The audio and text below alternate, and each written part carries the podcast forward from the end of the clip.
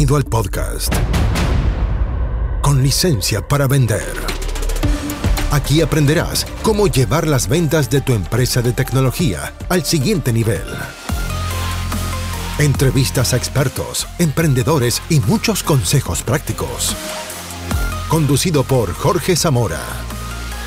Bienvenidos. Auspicia. MCI Consultores. Hola, bienvenido a un nuevo episodio del podcast con licencia para vender. Soy Jorge Zamora de MC Consultores y estoy feliz de que estés escuchando este programa, especialmente si estás en el mundo de la tecnología, de la ingeniería o de las TIC, tecnologías de información y comunicaciones, porque todo lo que estoy enseñando en estos programas son experiencias, aprendizajes, consejos prácticos y entrevistas para precisamente quienes tienen que lidiar con algo tan difícil y tan complejo como la venta de tecnología.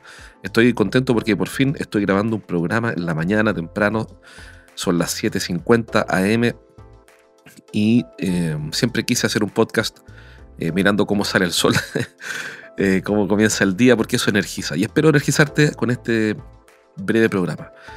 ¿Qué es lo que te quiero contar? Mira, ayer estuve trabajando con una empresa de, de, tecnología, de una categoría X, automatización, con quienes tengo una gran relación y a quienes aprecio, sinceramente. Y eso es una de las cosas bonitas de trabajar en consultoría, que te rodeas de gente interesante, gente inteligente y mm, gente, bueno, gente interesante. Y uno desarrolla relaciones de confianza. Entonces eh, puedes elegir muy bien con quién desarrollar esas relaciones de confianza. Y este fue el caso.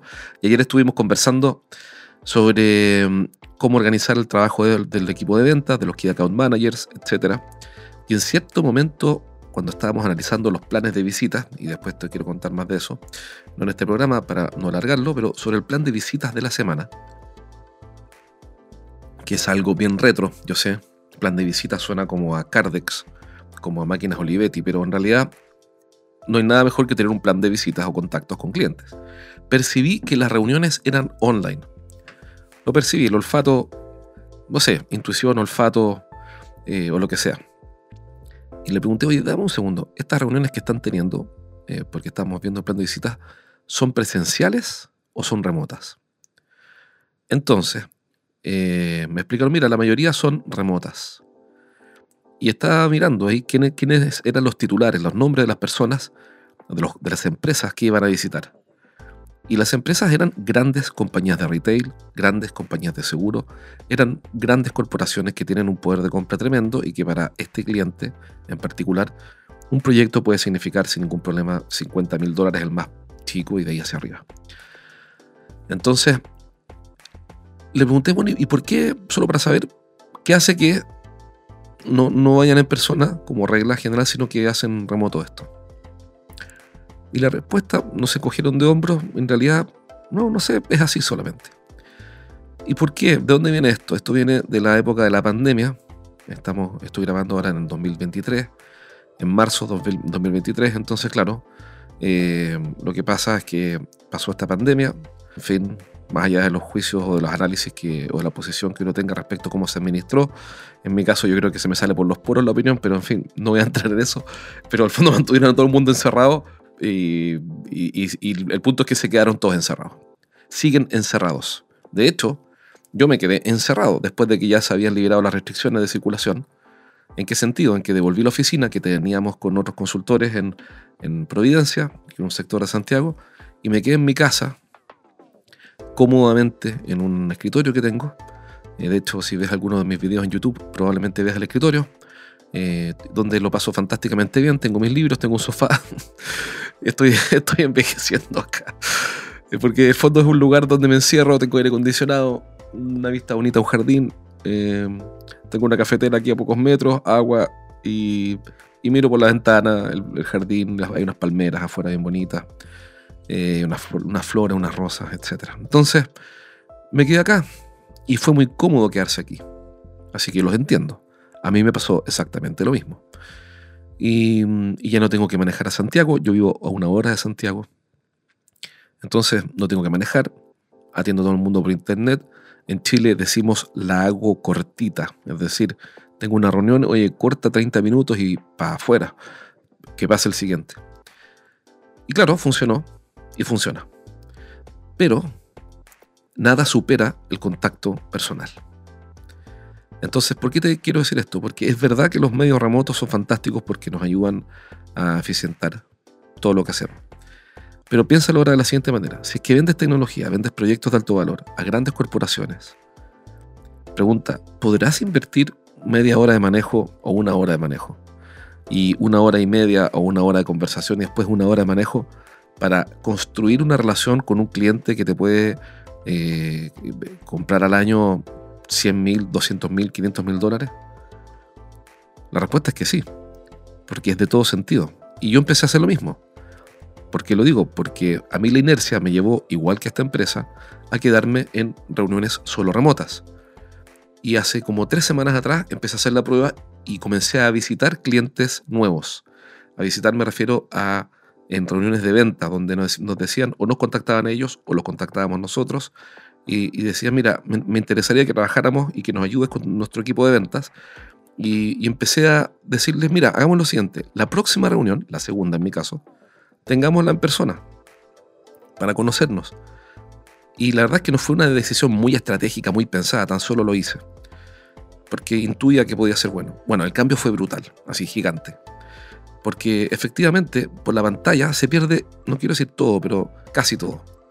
Por Zoom, por Meet, Teams o lo que sea, se pierde casi todo. Pero si yo lo voy a ver y converso con él, entonces eh, comunicamos otras cosas con el lenguaje corporal, con las emociones, con la respiración, con el, la forma en que uno se viste o, se viste la otra persona eh, o lo que sea, vamos transmitiendo un montón de cosas a nivel seguramente subconsciente, neurológico o lo que sea. No es mi especialidad esa, pero el asunto es que me consta que definitivamente cambia todo. Ahora, no estoy diciendo que no usemos, por supuesto, los canales remotos, usémoslo. Pero hasta aquí lo que estoy viendo que funciona mejor es la operación, hacerla remota, pero el conocernos y construir la relación, hacerlo en persona. Porque al final hacemos negocios con las personas en que confiamos. Incluso en marketing se habla como, como uno de los objetivos estratégicos de, de las actividades de marketing, es el know, like and trust es que nos conozcan, que les gustemos, en el sentido que, que, sea agradable, I like you en inglés, o sea, que, mm, que me, me, gusta trabajar contigo o conversar contigo, y el trust, que, que, confíen en nosotros. Y el know, like and trust como objetivo estratégico del marketing se da fácilmente cuando nos conocemos en persona, porque obviamente, bueno, así funcionan las cosas, no sé, desde un punto de vista antropológico, eh, cuál es la causa, pero así es. Entonces, eh, si es que en tu equipo de ventas están teniendo eh, reuniones de venta solo de forma remota, te sugiero que hagas la prueba y haz un cambio. mira, tienes que hacer pruebas, no tengo la receta mágica, pero en mi caso es, la primera reunión es remota y la segunda es personal. Tal vez en tu caso sea la primera personal, presencial, y la segunda remota. Tienes que hacer pruebas no te puedo asegurar cuál es la mejor. No tengo una base empírica eh, suficiente como para darte una receta segura. Lo que sí te aseguro es que sea la primera o sea la segunda, el hecho de ir a ver clientes eh, personalmente va a cambiarlo, o sea, te va a cambiar definitivamente la efectividad porque vas a construir una mejor relación. Es muy fácil decirle que no a alguien por Zoom o por email. Es más difícil decirle que no a alguien cuando lo conoces en persona, porque creamos vínculos, creamos relaciones. Eh, desde el jardinero, si viene el jardinero a hablar conmigo y me pide algo, es más difícil decirle que no a que si me manda un mensaje de texto o un WhatsApp. Si me manda un WhatsApp y me dice, oye Jorge, mira, quisiera pedirte X, es muy fácil decirle no, gracias. No, o, no, no puedo, o no, lo que sea. Pero si lo veo cara a cara y el jardinero me dice, ¿sabes qué? Necesito pedirte tal cosa, eh, su zona de influencia aumenta. Yo sé que, bueno, podríamos hablar 10.000 horas de este asunto y seguramente gente muy experta para esto. Pero ojo, porque, eh, de, la, de la pandemia, del lockdown y todo ese asunto, quedaron cosas buenas, pero quedaron cosas malas. Cosas que te sirven y cosas que no te sirven. Entonces, hay un KPI que me encanta. Ayer conversaba con Rodrigo, así que hola Rodrigo, si estás escuchando este programa, con Rodrigo, y hablábamos del fondo que el mejor KPI son eh, las horas de la calle, las horas en la calle. No hay nada mejor que ir a la calle. Y eso no ha cambiado con la tecnología ni con la inteligencia artificial, ir a la calle.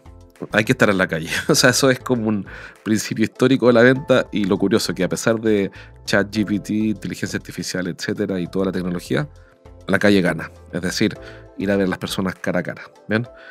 Ojo con eso, eh, dar una vuelta, implementa un cambio, pruébalo y considera que en el ámbito de influencia de más a menos sería primero cara a cara, segundo video, tercero audio y cuarto texto. Hay una especie de, escala descendente eh, en cuanto a la zona de influencia que tú y tu equipo de ventas están construyendo. Un comentario rápido.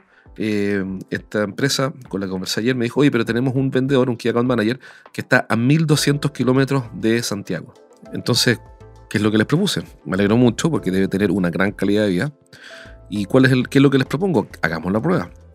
¿Qué pasaría si esa persona, ese Key Account Manager, tomara un avión una vez al mes y una vez al mes viniera a visitar a, eh, durante tres días a una lista de clientes a quienes quiere influenciar personalmente, cara a cara, persona a persona. ¿Sería un problema? Y la respuesta fue no, no sería un problema. Y, o incluso cada dos meses. Eh, yo tengo un socio en Argentina, Mario, y va a empezar a venir por la misma razón también cada 60 días. La pregunta es que si tu Key Account Manager está a mil kilómetros de distancia de los grandes clientes que te interesa influenciar y un pasaje aéreo, no sé las tarifas, por supuesto que cambian, etcétera, pero digamos que más o menos están entre los 150 a los 300 dólares. Eh, digamos que el alojamiento y los gastos sean eh, ya 800 dólares. La pregunta es, ¿podremos invertir mil dólares al mes en gastos de viaje para influenciar a ocho grandes compradores que pueden comprar cada uno 100 mil, 200 mil o 500 mil dólares al año? La respuesta es obvia. Espero te sirva. Un abrazo. Nos vemos en un próximo programa. Hasta aquí llegamos por hoy. Nos encontramos en el próximo capítulo de Con licencia para vender. Un podcast para que aprendas a llevar las ventas de tu empresa de tecnología al siguiente nivel. Nos reencontramos la próxima, junto a Jorge Zamora. Hasta entonces. Traído a ustedes por MCI Consultores.